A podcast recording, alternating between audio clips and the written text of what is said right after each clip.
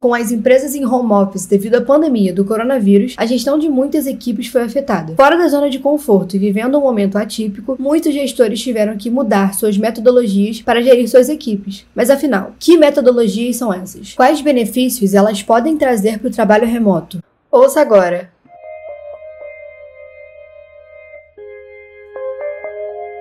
Oi, gente, eu sou a Stephanie e esse é o Cloudcast, o podcast aqui da IPNET. Aqui nós vamos trazer dicas para melhorar a sua produtividade e comunicação na sua empresa ou no seu trabalho como estudante e especialista da área. Além disso, abordaremos novidades e inovações no mercado da tecnologia. E hoje aqui no Cloudcast nós vamos receber o Danton e ele vai conversar um pouco com a gente sobre essas metodologias e como que elas podem nos ajudar a gerir os times de maneira totalmente remota. Oi, pessoal, meu nome é Danton, eu sou líder aqui da área de inovação na IPNET compreende os times de produto, dados e desenvolvimento de software, né? Praticante, eu diria, aí há já bastante tempo, tanto de métodos ágeis quanto do trabalho remoto, do teletrabalho, ou do home office, né? O termo que preferirem. E, enfim, estamos aqui hoje para ter essa conversa aí com vocês. Acho que vai ser bem legal. A gente vai começar para poder fazer o pessoal entender um pouco mais sobre o tema que a gente vai falar. Eu vou te pedir para contar um pouco para a gente quais são essas metodologias. Legal, Stephanie. Então, na verdade, eu acredito que é menos sobre metodologias para propriamente dito, e mais sobre algumas práticas que a gente acabou pegando emprestado dos métodos ágeis, especialmente aí Scrum e Kanban, e que se encaixam bem né, nesse panorama, nessa perspectiva de gestão do trabalho é, remoto, né, ou do teletrabalho. Eu acho que assim, um bom exemplo é a reunião diária, né, diária de, de todo dia, né. É, mas enfim, que é uma reunião, é um evento que tem dentro do Scrum, que é um método ágil, por sua vez, mas que não necessariamente precisa acontecer da forma como foi escrita lá na metodologia metodologia. Né? É, de forma geral, eu vejo que é, muitos gestores adaptam para ver como funciona melhor o time. Né? No Scrum, na metodologia, ela é uma reunião que acontece todos os dias, normalmente pela manhã, é, com o time todo de pé e tal, e, e é uma reunião muito rápida né, de 15 minutos ali no máximo, onde cada um diz basicamente no que está trabalhando e se tem alguma coisa impedindo o progresso. Agora, no online, a gente faz isso,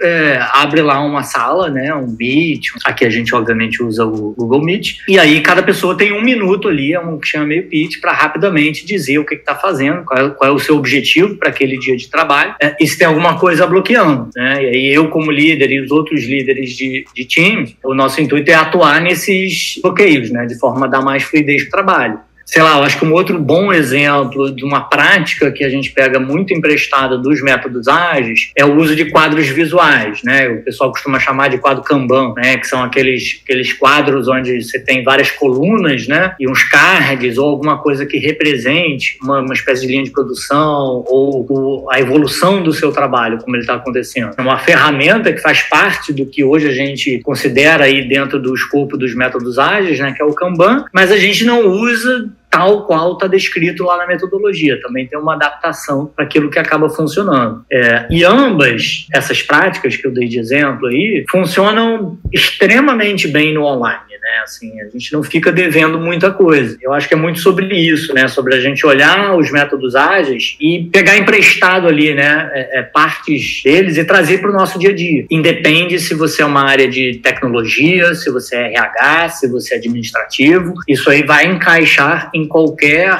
eu acredito pelo menos, né? Em qualquer time, em qualquer área dentro da empresa. Com certeza, a gente realmente pega algumas partes específicas dessas metodologias, usa no dia a dia, às vezes a gente nem sabe que realmente está é, pegando emprestado alguma prática dessas metodologias. É, é, é isso é secundário, né, Stephanie? Assim, honestamente, da onde vem, importa menos, assim. Eu acho que, de, de preferência, quando a gente está experimentando coisas novas, né, novas metodologias, práticas, a gente sempre tenta usar do jeito original, vamos dizer assim, né, para a gente aprender, entender ali, em relação à nossa cultura, ao nosso jeito, o que é que a gente vai querer mexer, né? Então a gente tenta usar do jeito que, que, que aquilo foi projetado inicialmente para aprender. E aí a gente vai ali fazendo o nosso ajuste, vai customizando, né, como o pessoal fala. Você acredita que essas metodologias são mesmo a melhor maneira para gerir um time à distância? É, o melhor é o que funciona. A questão do time à distância, é, é, na minha visão, honestamente, o buraco é bem mais embaixo, né? Eu gosto de estudar sociologia do trabalho, relação do, do, do trabalho com o espírito do tempo,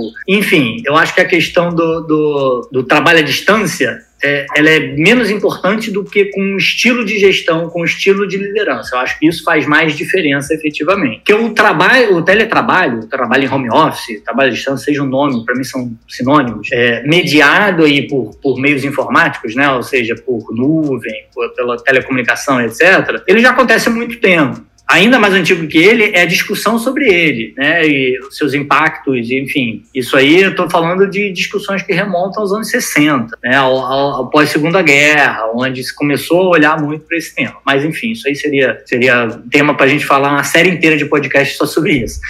Voltando aqui para o nosso quadrado, a melhor maneira de gerir um time à distância, eu acho que o, o nome desse podcast aqui, né, é, ele ajuda a gente a responder isso, né? Eu acho que no fundo o advento, o fenômeno da nuvem, né, o conjunto de tecnologias que no fim do dia formam o que a gente hoje comumente chama de nuvem, ele nos possibilita é, gerir um time remoto, né, um time à distância, é, sem perder basicamente o que a gente teria num, num numa pegada mais presencial. E aí aqui eu reforço a coisa do estilo da, da gestão, do estilo de liderança, porque a nuvem ela vai te dar, uh, vamos dizer assim, possibilidades e oportunidades, você tendo um estilo mais conservador, eu diria, né? mais baseado em comando e controle, ou seja, quero saber a toda hora o que as pessoas estão fazendo, etc. E é fácil fazer isso via nuvem, né? a gente já, já usava isso antes, né? que você consegue entrar, acessar a máquina do colaborador a qualquer hora, uma atmosfera de vigilância constante, etc. Eu, particularmente, não é o meu estilo, é, eu diria que nem é o da internet como um todo, mas, sobretudo,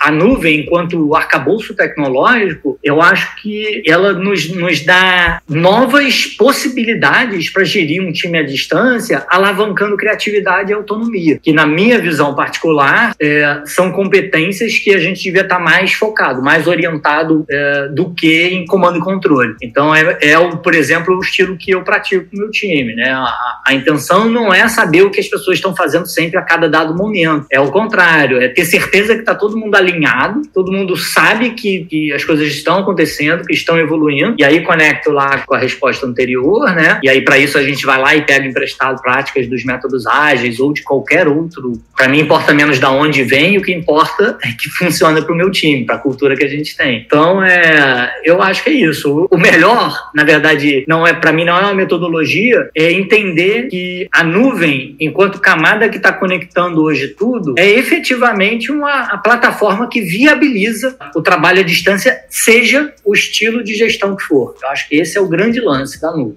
implementando essas práticas, não necessariamente as metodologias em si, né, como a gente falou, mas usando algumas coisas delas, você acha que existem benefícios? E se sim, quais são eles? Eu acho que tem aqui sim tem um capítulo do, do trabalho à distância, né, e assim, o trabalho à distância eu acho que tem mais benefícios do que malefícios, né, ou mais prós do que contras. Nas conversas que eu tenho, tenho visto que isso está se tornando é, é algo muito perceptível. Vários gestores, vários colegas, enfim, pessoas com quem a gente troca têm relatado isso, inclusive gente que, que tinha um perfil mais conservador, que olhava de forma, vamos dizer assim, não, não muito amigável ao home office, etc., por conta, obviamente, dessa história toda de corona, da pandemia, que foi obrigado a manter a operação assim e de repente descobriu que funciona, né? E aí vem o benefício. De repente descobriu não só que funciona, não só que dá para manter a roda girando, dá para rodar melhor. Percebe aumento de produtividade, sabe? Percebe aumento da confiança no time. Vem as pessoas mais motivadas. A gente tem os ganhos diretos né, do teletrabalho, que é basicamente tempo, né? Você já, já, já a, a, largada já é o seguinte: eu não perco tempo para ir e vir. Só isso daí já é um ganho muito grande na vida de muita gente. Assim, quem, quem morava uma hora e meia, duas horas de distância do trabalho, gente, está ganhando aí três, quatro horas por dia. E não que esse tempo esteja sendo convertido em trabalho, efetivamente, em hora de trabalho necessariamente, mas isso está sendo refletido, sem dúvida, no, no bem-estar dessa pessoa né? O que, consequentemente, acaba se refletindo numa melhor produtividade. Então, no âmbito, eu acho que do trabalho à distância, para mim é, é, só positivo, né? Eu acho que, assim, tem muito benefício, e aí destaco, eu acho que essas, esses três pilares, que eu acho que é produtividade, confiança e motivação. E no que tange aí as metodologias, essas práticas, eu acho que, no fundo, elas são uh, os elementos que viabilizam o trabalho à distância acontecer. Então, eu acho que, assim, se, se esses são os benefícios, né, esses aí que eu citei, as práticas são o meio para a gente alcançar isso, porque elas vão manter o, o time alinhado, vão permitir que ali que os os gestores, os líderes uh, possam atuar para fazer com que as pessoas continuem focadas e trabalhando no que é importante, né? Com as prioridades é, bem definidas. Então, eu, eu acho que essa dança aí, enfim, é um, é um super casamento no fim do dia. Um conjunto de práticas de gestão baseadas nos métodos ágeis que, por sua vez, são. Uh, e aí eu acho que é legal mergulhar um pouco nisso, porque. Por que a gente está falando de métodos ágeis? Porque os métodos ágeis, filosoficamente, estão ancorados numa coisa muito simples, que é entrega de valor. Os métodos ágeis vão dizer o seguinte: vão dizer, olha, mais do que papelada, mais do que burocracia, mais do que seguir o plano, a gente quer entregar alguma coisa que faça sentido para quem está recebendo, valor, né? E aí, quando você vem, você vem para uma perspectiva distribuída, né, remota, online, é, eu diria que essa passa a ser quase a única saída, né? Porque fazer comando e controle é possível, mas é bem mais complexo, né? Ou seja, você ter alguém lá vigiando as pessoas e garantindo que cada um está fazendo seu, seu pedacinho ali da história, mas você começa a trabalhar com essa potência das pessoas, né? De dar para elas, olha, a gente precisa entregar isso. O como, a sequência de passos, você começa a trabalhar um lado mais autônomo do indivíduo. Então, é, eu acho que isso é um super benefício, né? Quando a gente junta essas duas coisas, né? E talvez a autonomia, eu colocaria aí nessa lista também, porque você está afastado do ambiente, né? Não é tão simples, obviamente, por mais ferramenta que a gente tenha, você perde ali o, o cafezinho, você perde a saída do almoço, o tempo do elevador, que é normalmente um tempo onde você pô, trocava uma ideia, tirava uma dúvida, comentava sobre um projeto. E aí eu acho que é legal talvez até mencionar outras práticas, né? A internet a gente é, adotou né, algumas práticas à distância, né? Mas que propiciam uma troca, né? A gente tem um encontro todo mês, tem o lance da, da ginástica laboral. Eu sei que a gente faz uma série de outras atividades onde a gente acaba provocando o encontro dos colaboradores sem o contexto específico ali do, de uma reunião diária, né? Dessas, dessas práticas que a gente já mencionou, mas que eu acho que estão provocando essa mistura que talvez é o mais difícil da gente fazer no online, da, da pessoa estar tá em contato com outras que não são daquele time, daquele projeto específico, né? Com certeza. É uma coisa que a gente discute bastante até em alguns outros casts, a gente acabou entrando nesse assunto. É, nas mudanças que vem acontecendo, né, durante essa época, que a gente não tá se encontrando, são, assim, pelo menos pelo, pelo pessoal que já passou por aqui, pelos outros colaboradores com quem eu já conversei, todos eles veem isso como uma coisa muito positiva, no final das contas. Por várias questões. Essa da distância que você citou, que é um tempo que a gente perde, e, assim, querendo ou não, você indo de transporte público ou mesmo indo de carro é cansativo, dependendo de onde você morar, ou quantas horas você passa nesse caminho. Realmente, o aumento da produtividade tem sido show de bola, pelo que o pessoal tem falado por aqui, tá sendo bem, bem positivo mesmo trabalhar de casa. É, uma dica que você daria para quem vai começar a gerir uma equipe de maneira totalmente remota agora, no meio da pandemia? a primeira dica é começa. Tem, tem, um, tem um ditado, né? Assim, minha avó falava isso muito, né? O que não tem remédio, remediado está. Então, assim, é, eu acho que muita gente já se, de, se deparou com isso inevitavelmente, né? Nessa pandemia. Assim, teve que. É, o legal é você olhar para esse teve que, né? Passou a ser uma obrigação, porque a alternativa era não trabalhar, né? O que provavelmente levaria a uma paralisação daquela empresa ou daquela área, daquele time. Né? Então, os times que, que não, não tinham nenhum hábito, vamos dizer assim, de trabalhar à distância, tiveram que dar o jeito deles. Quem não conseguiu, de fato, teve que paralisar da férias, sei lá. Teve vários, várias, enfim, empresas aí, eu sei de colégios, por exemplo, que não conseguiram dar conta disso e que estão fechados até hoje, porque não conseguiram ir para nuvem, né? E outras empresas também demoraram mais, mas hoje eu acho que todo mundo começou, todo mundo teve que dar o seu jeito. Né? A gente aqui na IPNET, eu acho que ajudou muitas dessas empresas, né? Então, assim, a gente teve, assim, um, um boom bem grande de,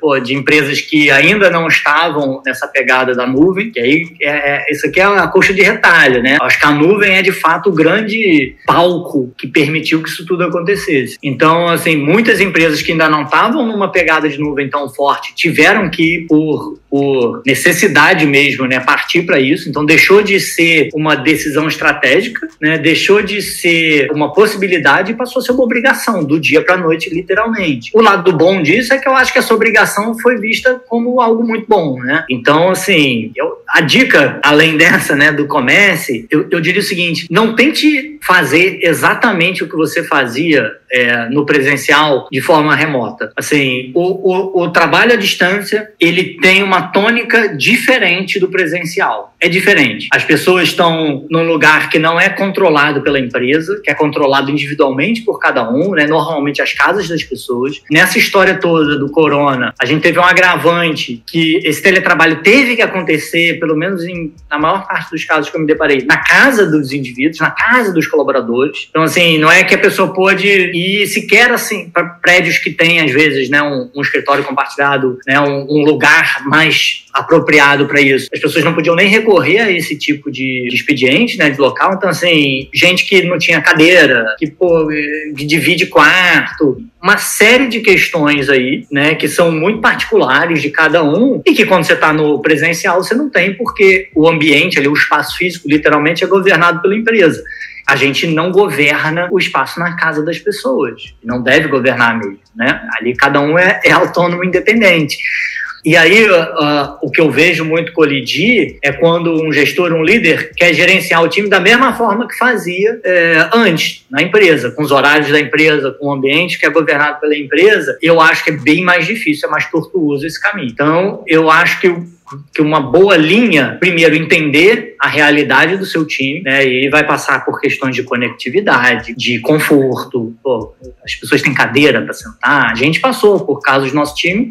Eu tinha uma pessoa que não tinha cadeira, não tinha uma cadeira em casa. É, ela não tinha cadeira em casa, sem juízo de valor sobre isso, mas não tinha, tinha que mandar uma cadeira para ele. É, ou não tem uma mesa para apoiar o computador, né? Nesse caso, não tinha mesa, não tinha cadeira. Eu acho que o primeiro estágio seria empatia, sabe? É realmente entender a condição e a característica de cada um dos seus colaboradores ali, é, o que que dá, horário, como é que como é que vai funcionar, como é que ele acha que vai funcionar a dinâmica de trabalho dele no ambiente doméstico. Às vezes tem outras pessoas trabalhando de casa e aí você pode estar numa reunião e fica uma vibe meio telemarketing, né? Que você vê que tem 15 mil outras vozes falando no fundo, porque tem duas, três pessoas na mesma casa e todos trabalhando remotamente, simultaneamente, aí tem todo um eco, enfim, tem uma organização ali que, que é nova também para essas pessoas. Então eu acho que esse lugar de empatia ele vale para os dois lados, ele vale para o lado do colaborador que tem que entender que o seu gestor, o seu líder também está lidando com uma situação nova, né, não esperada, é, e vice-versa. E então eu acho que o primeiro passo aí é empatia mesmo, é todo mundo se entender né, as possibilidades. Como prática, eu acho que a reunião diária, né, ou seja, achar um momento no dia, uma hora ali, meia hora que seja, que possa todo mundo se conectar. É, quando eu falo todo mundo, eu estou aqui me referindo a times aí, sei lá, entre seis e dez pessoas eu acho que mais do que isso pode ficar complicado, talvez tenha que dividir, mas eu acho que é importante ter um momento do dia ali, é, pelo menos no início, né, para fazer essa transição, onde as pessoas possam se encontrar remotamente numa sala e aí rapidamente cada um falar como é que foi, como é que tá, o que que tá fazendo, se, se tá precisando de alguma ajuda, e aí beleza, e aí cada um toca. E aí no dia seguinte, né, você vai fazendo isso, eu acho que naturalmente começam a surgir outras oportunidades de gestão. Eu acho que é por aí. Não sei se eu, se eu dei uma dica, mas é, é, o que eu faria. É, e essa questão da empatia que você falou também, uma coisa que veio muito à minha cabeça foi a questão das pessoas que têm filhos em casa, né, que também não estão indo pro colégio. É tudo muito novo, né? Então, às vezes, algumas pessoas vão ter mais dificuldades que outras. Às vezes, moram numa vizinhança onde está tendo, sei lá, obra, e aí vai ficar aquele barulho constante. A realidade é que ninguém estava realmente preparado, eu acredito, quem ainda não trabalhava de casa, claro, para trabalhar de casa. Então, foi uma novidade para todo mundo. Acaba sendo uma descoberta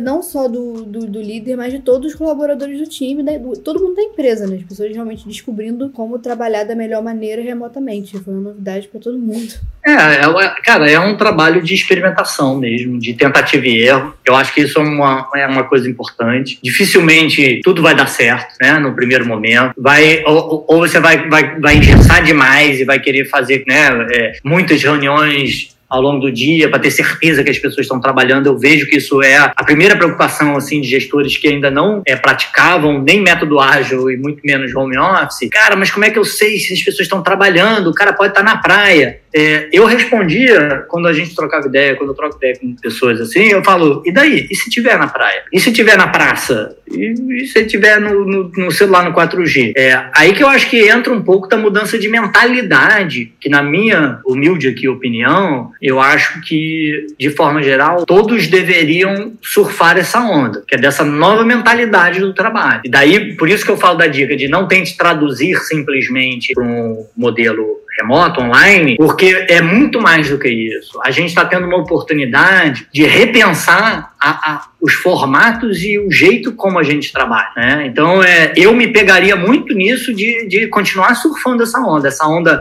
ela não acaba com, com vacina, com fim de pandemia, com seja lá o que for. Eu acho que é, é uma imensa oportunidade para indivíduos, para instituições, para empresas, né, enfim, de continuarem inovando. Né? É, eu sou suspeito porque eu sou de inovação, né? trabalho com isso.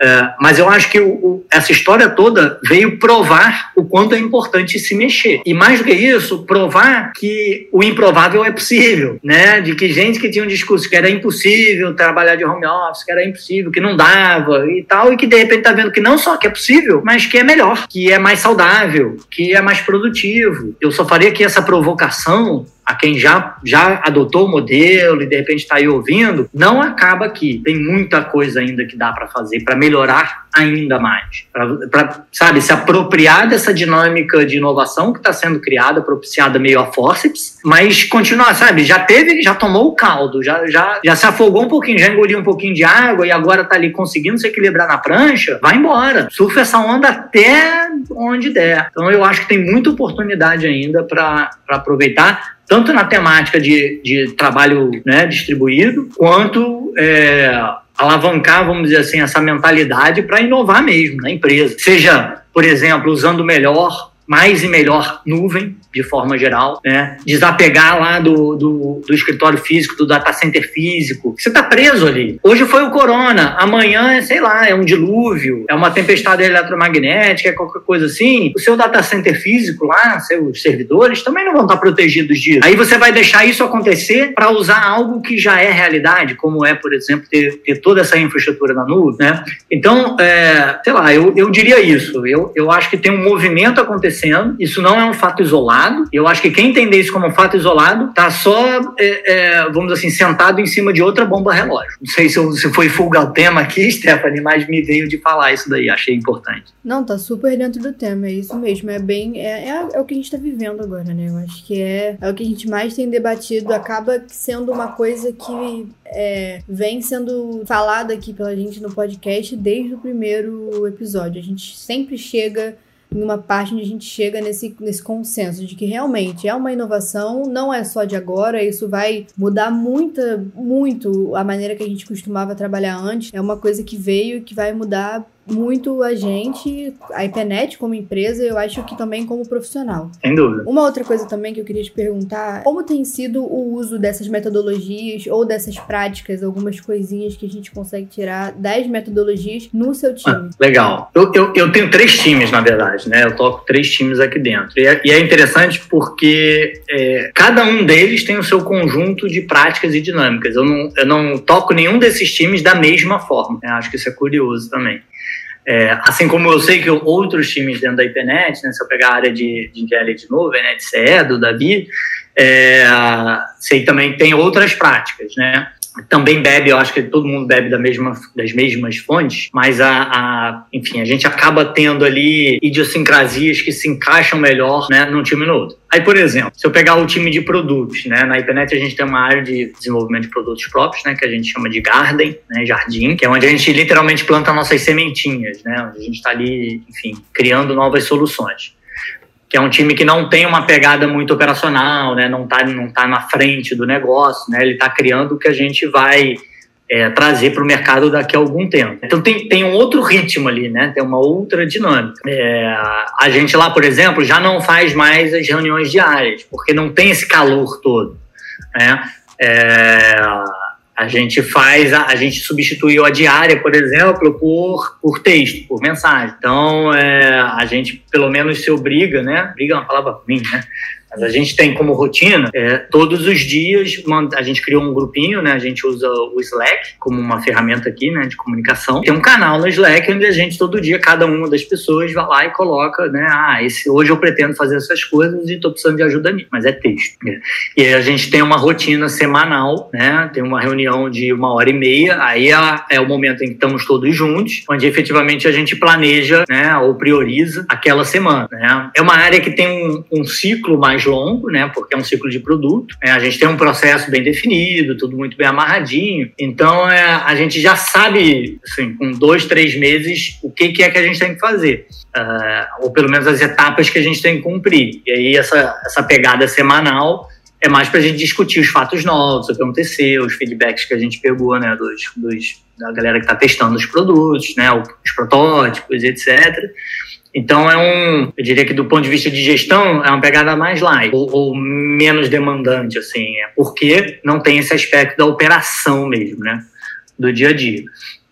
É, se eu pegar a área de dados, por exemplo, né, que a gente chama internamente de dia, né, Data Insights Analytics, é, e a gente só adotou em inglês na IPNET, é importante frisar, porque a gente está também num processo de internacionalização, né? A gente abriu um escritório no, no, Chile, estamos considerando alguns outros países, então a gente já começou a trabalhar um pouco aí com inglês e com espanhol, mas tendo o inglês assim como uma língua domínio. Estou falando isso não por acaso, porque passa também pela questão de como você se comunica, né? Como é que você nomeia as coisas, etc. Especialmente quando você está fazendo onboarding, né? Tá, tá contratando gente totalmente de forma remota, que eu acho que é todo um outro capítulo. Mas seguindo aqui, na área então de dia de dados, é, a gente já tem a rotina de todo dia, é, quatro horas da tarde, por exemplo, a gente está lá marcado, tem um, um convite recorrente na agenda de todo mundo e a gente entra, né? Uh, eventualmente, uma pessoa ou outra não pode entrar, porque eu estou numa reunião com o cliente, ou está com alguma coisa, é, enfim, pegando fogo ali, uma urgência, precisa resolver, mas a gente tem esse hábito de se falar todos os dias e alguém trazer. A gente criou uma outra mecânica de semanalmente, aí é toda sexta-feira, é, criar uma discussão técnica, né, onde a gente traz até três tópicos é, que, enfim, que sejam interessantes ali, compartilhar com o time todo, e a gente tenta trocar sobre aquele assunto. Né? Isso numa uma perspectiva de, de tentar trazer algo que no escritório a gente tinha muito, né? Que, que quando a gente está trabalhando, né, fazendo um trabalho que eu acho que é intelectual, criativo, ou seja, ele não é simplesmente uma repetição, a gente precisa efetivamente definir coisas, construir arquiteturas, né? É, tem, um, tem um penso grande.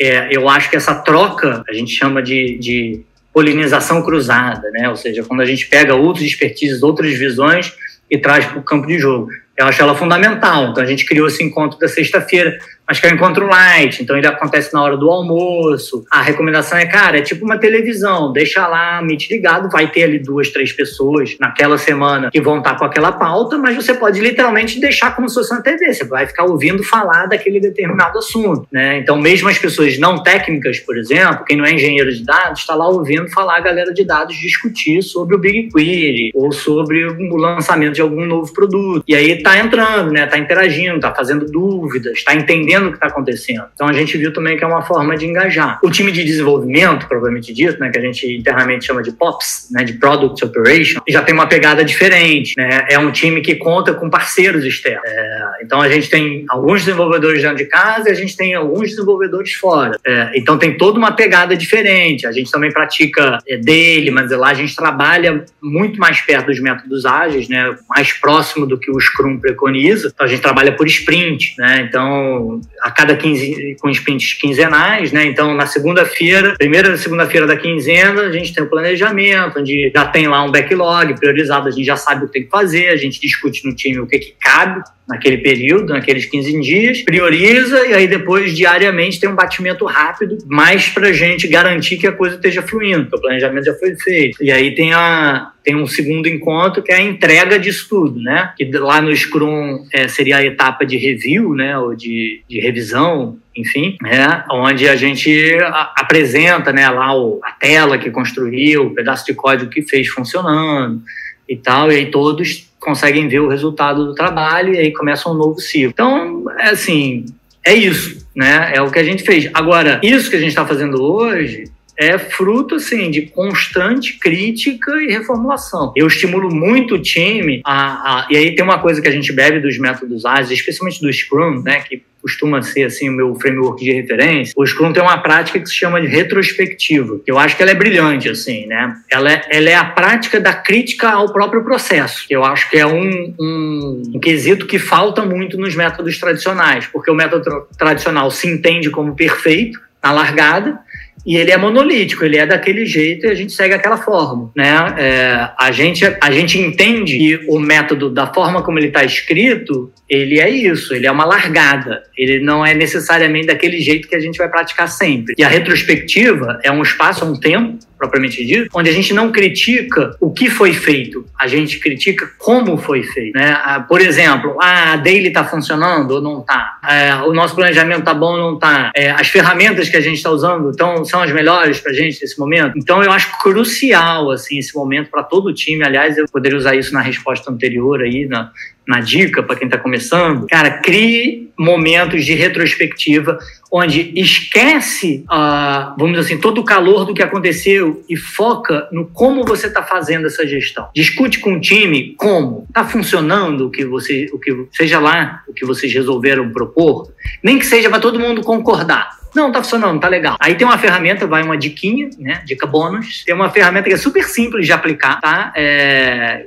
que é método Starfish, né? Ou peixe estrela. É, se, joga, se vocês jogarem no Google, vai achar mil modelos. É, um, é uma dinâmica bem fácil de fazer com o time, para você entender o que está funcionando, o que, que não está funcionando, o que, que poderia ser testado, o que, que as pessoas gostariam de, de não fazer mais porque acham que não está agregando valor. Então é isso. Eu acho que assim, na IPNET a gente vem evoluindo, né? Nesse quesito já há bastante tempo. É, então, assim, a, a, eu diria que a gente sofreu bem pouco assim com o impacto do é, home office forçado aí. A gente acha que tem lidado bem com isso. Também acho, a gente tem, acho que a gente tem crescido bastante em questão de produtividade mesmo. O pessoal tem, tem levado muito bem, na medida do possível, claro, né, levando em consideração o cenário que a gente se encontra. É, bom, agora a gente vai entrar numa parte do podcast onde eu vou falar para você algumas frases e eu quero que você me fale se elas são mitos ou verdades e por quê, tá bom? Vamos lá. Momento Marília Gabriel ela.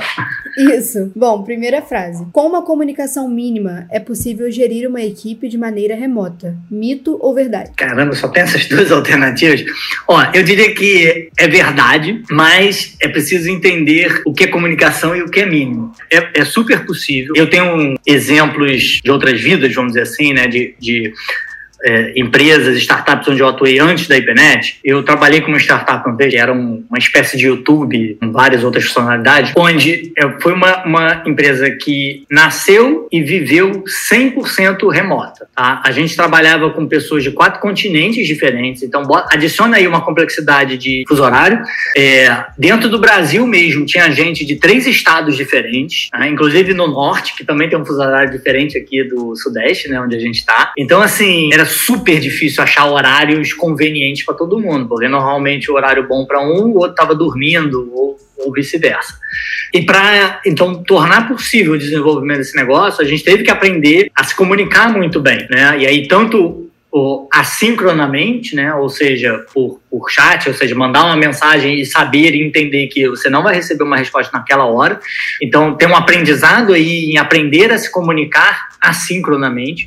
Acho que isso é um grande aprendizado para quem está migrando para o remoto, tá? Entender tem coisas que, que não são é, ao vivo, vamos dizer assim, e tem outras que são ao vivo, né? São síncronas. É, eu vejo isso muito na ansiedade do pessoal com o WhatsApp, né? Tipo, leu, mas não respondeu, como assim? Não sei o quê, né? Quando você vê lá o azulzinho. É porque tem coisa que às vezes exige reflexão, né? Exige pensar, exige correr atrás de outras informações, etc. Mas tem um lance de saber se comunicar nesse, nesse contexto. Aqui na IPNET, é, e aí eu acho que é um, também um excelente exemplo de comunicação mínima, nosso CEO, né, o Fábio, é, ele sempre usa com a gente o exemplo do futebol americano, assim, né? Futebol americano eu acho que é um excelente exemplo de como comunicação mínima pode funcionar. É, na hora que o time pega a bola, né, o capitão do time que tá com a bola ali, ele sonda o campo de jogo e decide qual é a jogada que aquele time vai fazer. E aí, tipicamente, o, o, o capitão ou uma pessoa lá do time simplesmente grita um número, 63 63. Todas as pessoas do time sabem o que, que significa 63 para si, né? Então, o camarada que é lá o zagueiro, o quarterback, ele sabe que 63 no papel dele significa correr para o lado. O outro, o atacante, sabe que 63 para ele significa ficar parado. E, e assim vai. Então, eu acho que quando você consegue construir uma linguagem comum, e aí eu reconecto lá na escolha da língua, do português, do inglês, do espanhol, isso tudo começa a fazer diferença. Quando você consegue construir uma taxonomia interna que todos entendem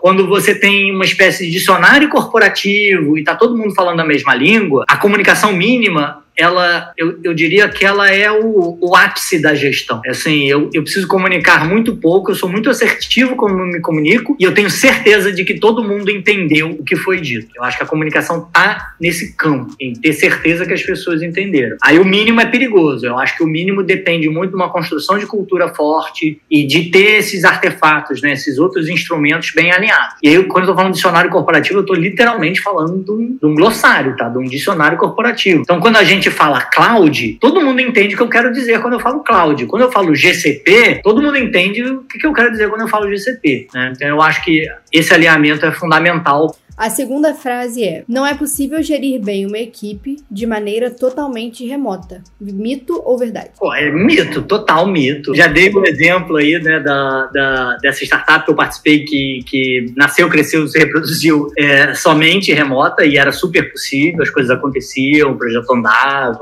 Então, assim, isso aí é mito geral. Perfeito. A terceira frase é: A comunicação é a base para uma gestão transparente e eficiente. Mito ou verdade? Caramba. Vou dizer que é verdade. Eu acho que é verdade, tá? Eu acho que é, faz parte da base. Eu só não diria que ela é a base sozinha. Eu, eu acho que tem. Eu acho que a base de uma boa gestão, e no fim do dia, a boa gestão para mim é menos relevante do que o bom trabalho, né? Do que a entrega de valor. É, eu digo que são os três coxos né? É, comunicação, colaboração e confiança. Aí eu acho que essas, essas três características, eu acho que efetivamente formam uma boa base para qualquer coisa. Qualquer coisa. Assim, para gerir uma empresa, para tocar um casamento, para se relacionar com os filhos, aí eu acho que é, é sine qua non, assim, vale para a vida, vale para tudo, e aí vale especialmente dentro do ambiente corporativo, né? onde a gente você não tem outros elos, outras coisas. Sem dúvida nenhuma, a comunicação, eu acho que ela é imprescindível, né? A gente faz guerra porque não se comunica direito. Né? Eu acho que é o, o maior problema da humanidade. É, a gente faz muito diagnóstico em empresas, né? quando está tá começando a trabalhar, fazer projetos de inovação, desenvolvimento de novas coisas. E, sei lá,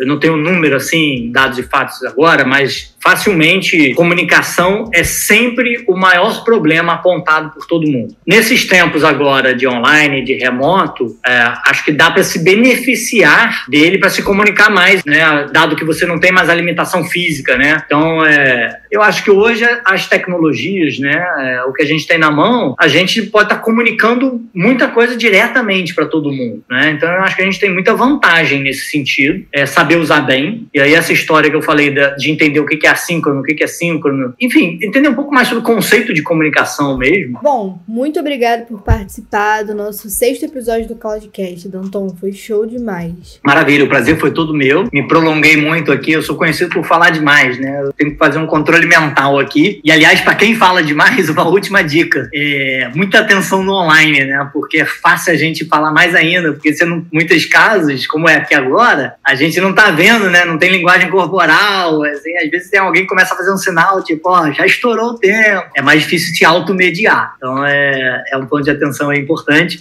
Mas foi show de bola, obrigado aí. Espero que tenha sido útil para quem está ouvindo. Então é isso, pessoal. Não se esqueçam de compartilhar com seus amigos que gostam de tecnologia e inovação ou que trabalham com a área. E esse foi mais um Cloudcast, mantendo a sua cabeça na nuvem. Até o próximo episódio. Tchau!